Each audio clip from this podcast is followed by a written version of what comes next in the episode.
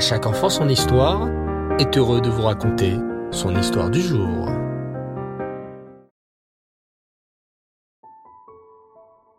Bonsoir les enfants et Reftov, j'espère que vous allez tous bien. Baou Hashem. Ce soir, je vous retrouve pour une histoire spéciale sur la paracha de la semaine, la parachat Pinchas.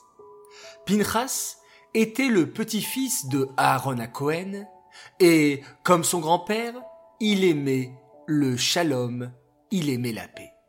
Mais lorsqu'un prince d'Israël vient et fait du Chilul Hashem devant Moshe Rabbeinu, il réagit immédiatement. Pour cette grande mitzvah de Kiddush Hashem, il a eu comme récompense de pouvoir devenir invisible comme un ange, comme un malach. Hachem récompense toujours ceux qui font Kiddush Hashem, alors écoutez bien cette histoire. Rabbi Chai Tayeb Lomet habitait en Tunisie, dans la ville de Tunis. Il aimait étudier tard la Torah, et une nuit, sa bougie s'est éteinte.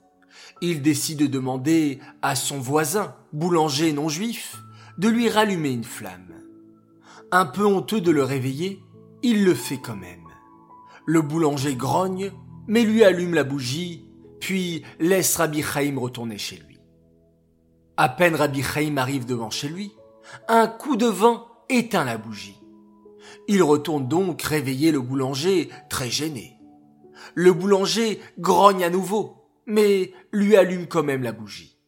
Mais encore une fois, la bougie s'éteint. Le rave, très très embarrassé, retourne une troisième fois, réveiller le boulanger qui, cette fois, lui dit Rabbi, je vais vous accompagner, comme ça, je suis sûr que la bougie ne s'éteindra pas, et au moins, je pourrai dormir tranquille.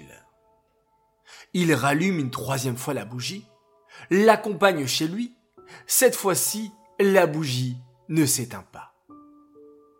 Le rave bénit alors le boulanger et lui dit Que par ta bonté, dont tu as fait preuve, qu'Hachem t'accorde une grande richesse jusqu'à la fin de ta vie. Le boulanger, qui a une grande crainte d'Hachem, est persuadé que cette bénédiction va se réaliser. Quelques semaines plus tard, il se rend sur la place du marché. Un homme s'approche de lui et lui dit Ça vous intéresse de gagner de l'argent facilement?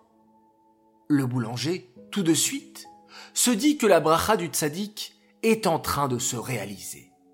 Il suit donc l'homme, mais au bout d'un moment, on lui couvre les yeux et enfin, il arrive dans une maison. Là-bas, il voit une table remplie de pierres précieuses. L'homme lui explique que son rôle est de trier les pierres par couleur.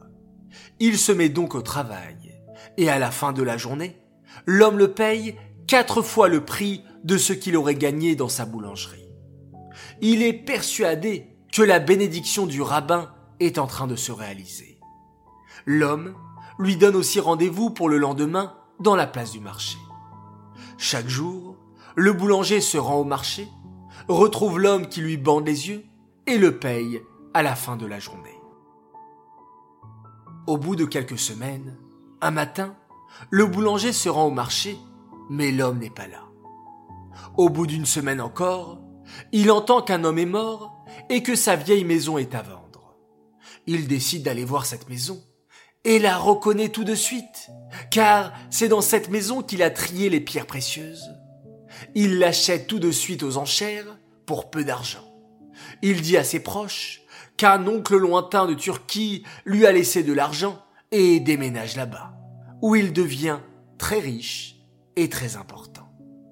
Entre-temps, le nouveau gouverneur de Turquie fait souffrir la communauté juive, et celle-ci décide de faire appel à Rabbi Chaitayablomet pour les aider. Le rabbi arrive alors en Turquie et la communauté lui explique qu'ils doivent rencontrer le nouveau conseiller qui n'est autre que le boulanger. Lorsque Rabbi Chai Tayeb Lomet arrive devant l'ancien boulanger, celui-ci se prosterne et lui dit Rabbi, me reconnaissez-vous Non, Qui êtes-vous Je suis le boulanger que vous aviez béni. J'étais sûr que votre bénédiction se réaliserait. Grâce à vous, je suis devenu immensément riche. Rabbi Chaitay lui demande alors d'aider la communauté juive turque. Grâce au Kiddush Hashem qu'a fait ce rabbi, de bénir le boulanger pour le remercier de son aide, la communauté juive turque fut sauvée d'un terrible décret. Comme Pinchas, qui a fait un grand Kiddush Hashem et qui a eu une grande récompense.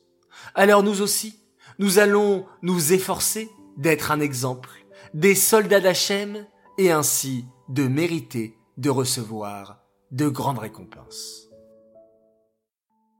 Cette histoire est dédiée les Nishmat, Chaya Esther, Aléa Shalom. J'aimerais également dédicacer tout particulièrement cette histoire à l'occasion d'un grand Mazal Tov. Alors aujourd'hui, c'est l'anniversaire d'une belle princesse. Elle s'appelle Romy Birkenwald. Elle fête ses 7 ans. C'est une fille studieuse qui prend toujours soin de sa petite sœur Lital. Qu'elle continue une bonne scolarité en CE1 l'année prochaine, toujours dans le chemin de la Torah et des mitzvot. Message de la part de tes parents et de ta sœur Lital qui t'aime très très fort.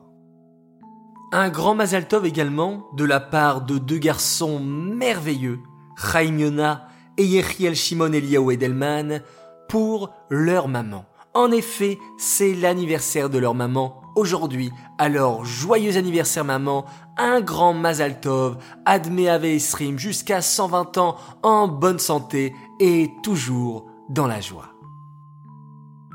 Voilà, les enfants, toujours toujours un grand plaisir de partager avec vous ces quelques minutes de bonheur dans la journée.